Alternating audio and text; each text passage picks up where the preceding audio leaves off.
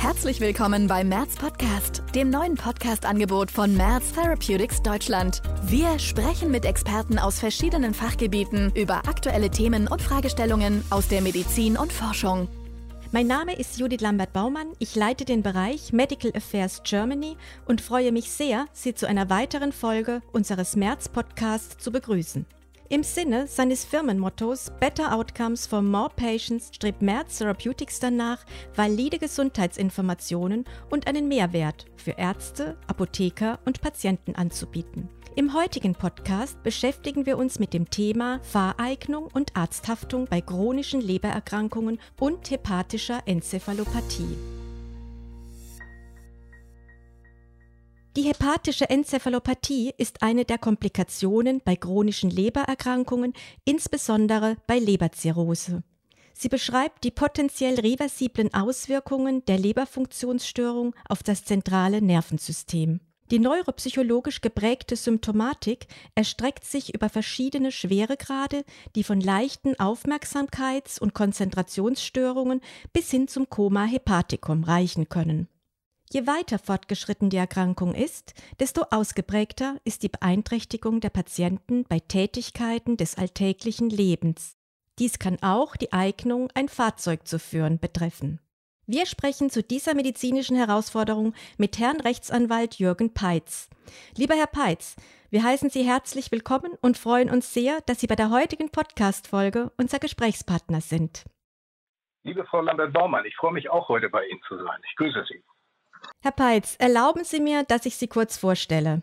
Sie sind Rechtsanwalt und Partner der Anwaltskanzlei am Ostpark in Bielefeld und beschäftigen sich als Medizinrechtler unter anderem mit dem Thema Fahrtauglichkeit bei hepatischer und psychiatrischen Erkrankungen.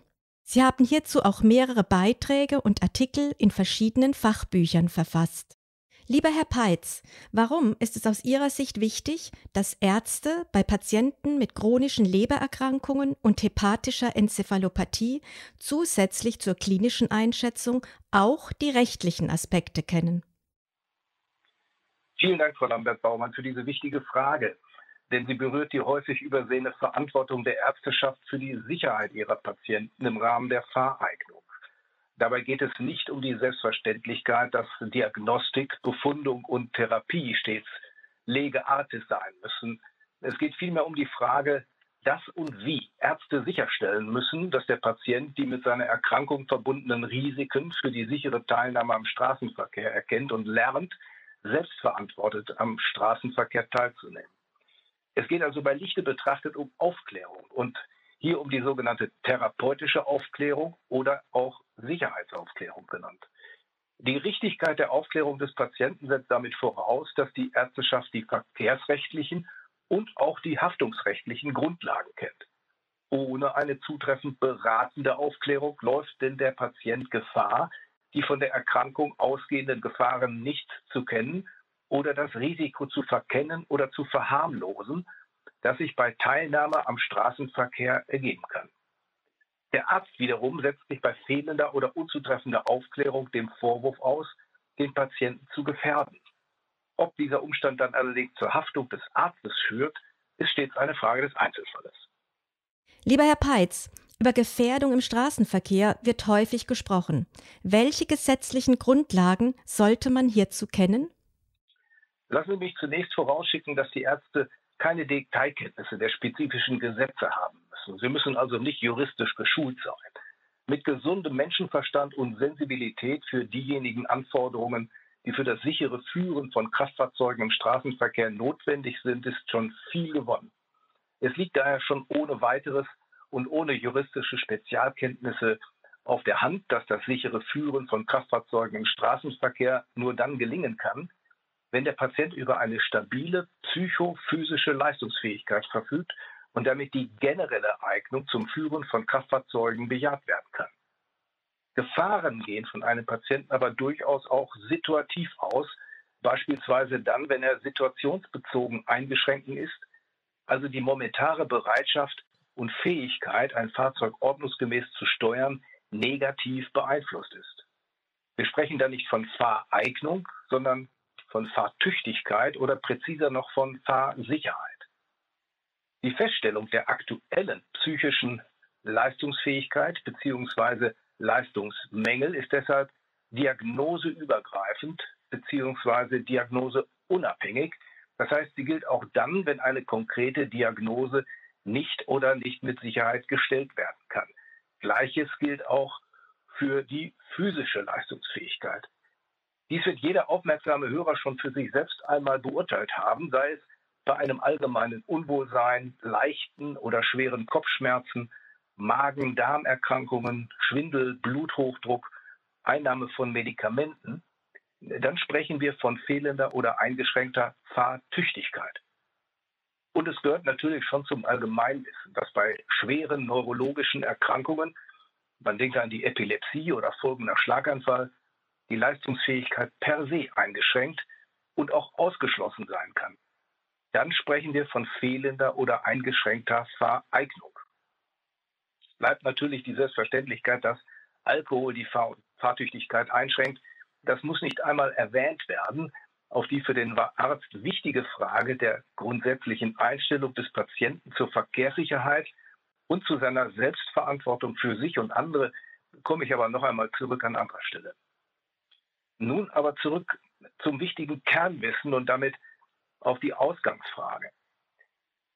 Der Gesetzgeber befasst sich in der sogenannten Fahrerlaubnisverordnung mit den Voraussetzungen der Eignung zum Führen von Kraftfahrzeugen und legt in der Anlage 4 zu dieser Fahrerlaubnisverordnung näher dar, bei welchen Krankheitsbildern regelmäßig von einer Einschränkung dieser Leistungsfähigkeit ausgegangen werden muss. In den sogenannten Begutachtungsleitlinien zur Kraftfahrereignung, und diese sollte jeder Arzt kennen, findet sich dazu eine Zusammenstellung eignungsausschließender oder eignungseinschränkender körperlicher und oder geistiger Mängel.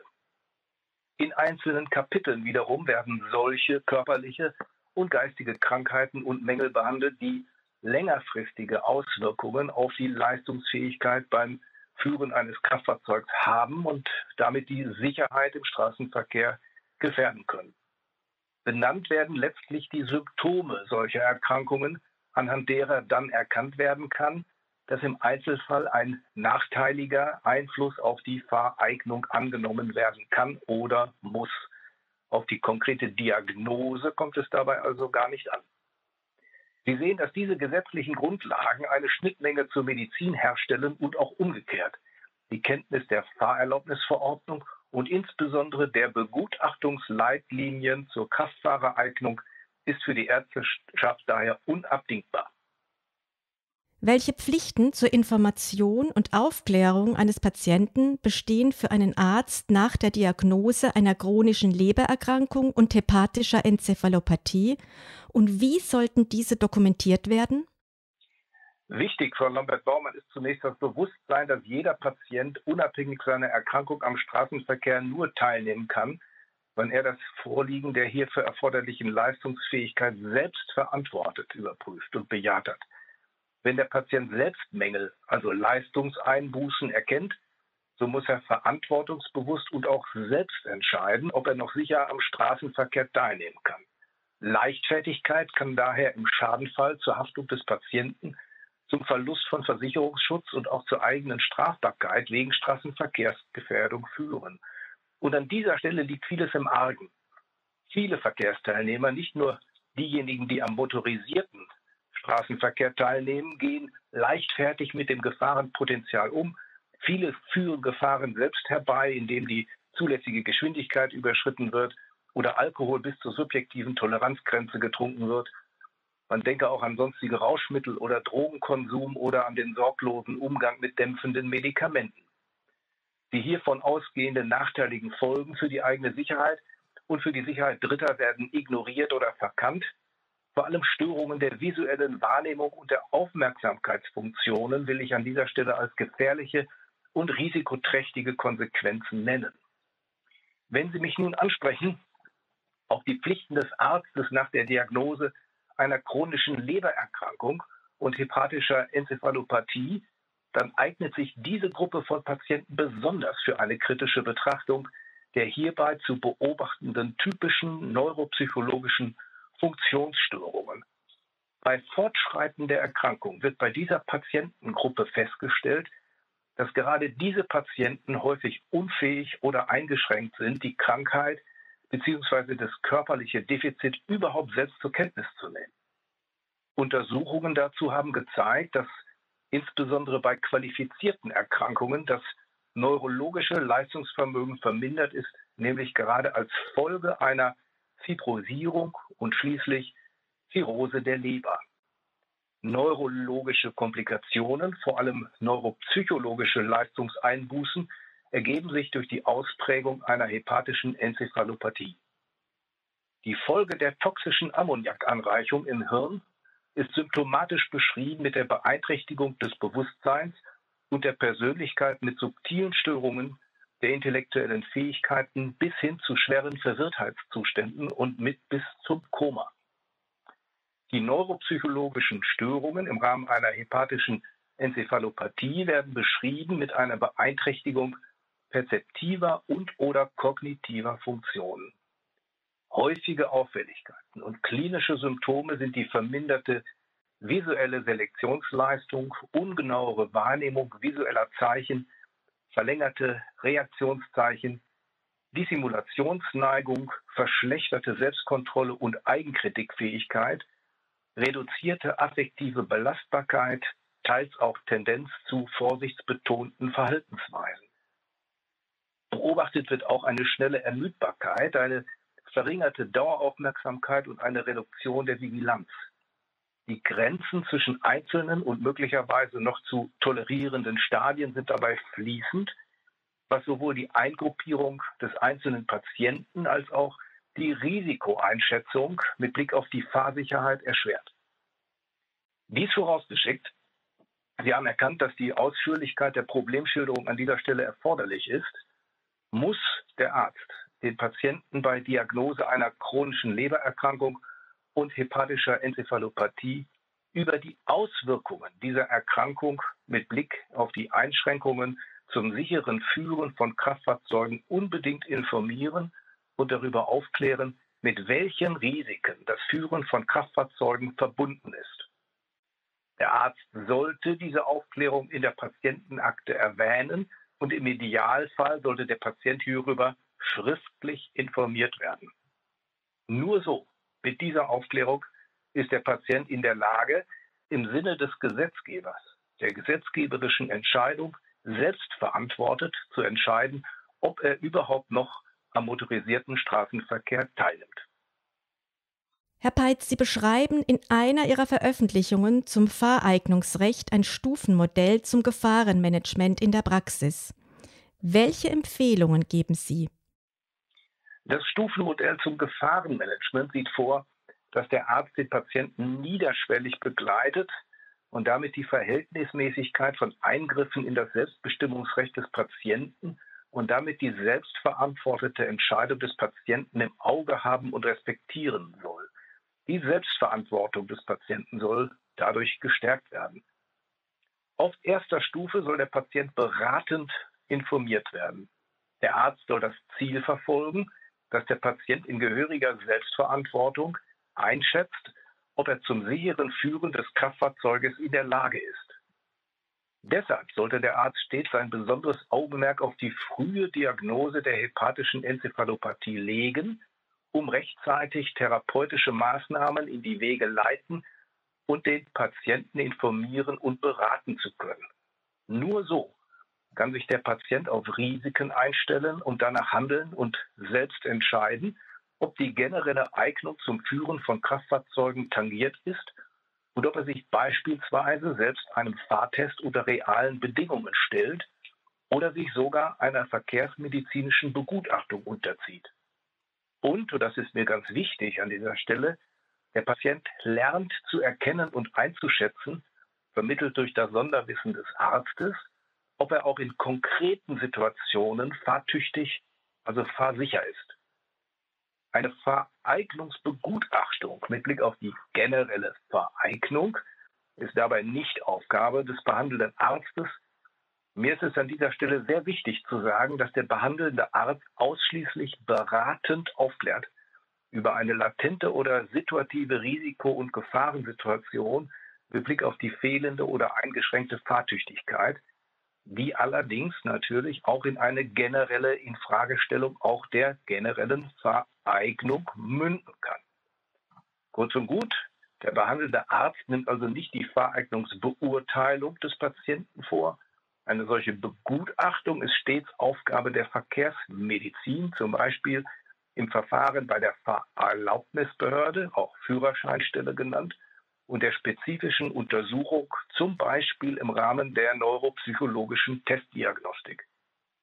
In welcher Weise dann eine solche Vereignungsbeurteilung durch die Fahrerlaubnisbehörde im Rahmen der neuropsychologischen Testdiagnostik oder an anderer Stelle vorgenommen wird, muss im Einzelfall beraten werden, wobei die Entscheidung zur Untersuchung der Verantwortung des einzelnen kraftfahrenden Patienten überlassen wird und überlassen werden muss. Die Frage der Schweigepflicht, die Grenzen der beratenden Aufklärung komme ich auf dritter Stufe noch zurück. Kommen wir im Rahmen des Gefahrenmodells von der ersten nun zur zweiten Stufe. Wenn der Arzt feststellt, dass seine Beratung noch nicht angekommen ist, der Patient nicht compliant wirkt und der Arzt feststellt, dass der Patient das nötige Verständnis nicht entwickelt oder ignoriert, dann wirkt der Arzt entschieden auf seinen Patienten ein und versucht ihm das Führen von Kraftfahrzeugen auszureden. Nötigenfalls verschriftlicht er seine Bedenken und teilt diese Bedenken seinen Patienten oder auch weiteren Behandlern in einem Arztbrief mit mit Einverständnis des Patienten natürlich nur, sollte er dann erwägen, Angehörige zu einem Gespräch mit dem Patienten hinzuzuziehen. Dabei hat der Arzt stets die Schweigepflicht zu wahren. Kommen wir nun zur dritten Stufe, nämlich zur denkbaren Einbeziehung weiterer Dritter, nämlich Polizei oder Fahrerlaubnisbehörde oder auch zum direkten Eingriff zur Verhinderung der Teilnahme am Straßenverkehr, zum Beispiel durch Wegnahme von Fahrzeugschlüsseln. Diese Maßnahme dürfte bei Zirrhosepatienten allerdings aus naheliegenden Gründen eher die Ausnahme bleiben, denn diese Maßnahme betrifft nur solche Fälle, in denen eine unmittelbare Gefahr für Leib und Leben bevorsteht und damit erkennbar einzutreten droht. Eine Meldepflicht beim Straßenverkehrsamt oder gar bei der Polizei für den Fall, dass der Arzt eine latente Gefahr annimmt und auch dokumentiert, die besteht in Deutschland nach deutschem Recht nicht. Kommt der behandelnde Arzt allerdings zu der Bewertung, dass die Selbsteinschätzung des Patienten inadäquat ist und dieser Umstand bei Teilnahme am Straßenverkehr zu erheblichen Gefahren für sich oder andere führen kann, dann kann in diesem Fall der Arzt in Erwägung ziehen, Angehörige auch unter Bruch der Schweigepflicht zu informieren und bei weiter bestehender fehlender Compliance kann der Arzt im Einzelfall und bei einer drohenden, jederzeit sich realisierenden Gefahr auch in Erwägung ziehen, zum Beispiel das Straßenverkehrsamt zu informieren.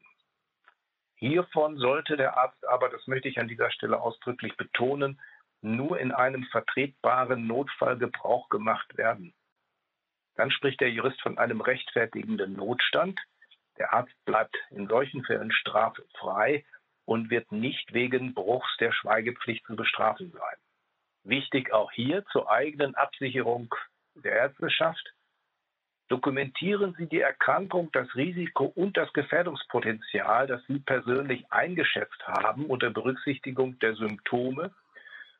Und dokumentieren Sie auch die Aufklärung in der Behandlungsakte, um einer Haftung im Schadensfall zu entgehen. Also, um es nochmals zusammenzufassen, ist ein Arzt verpflichtet, einen diagnostizierten Patienten von der Teilnahme am Straßenverkehr abzuhalten?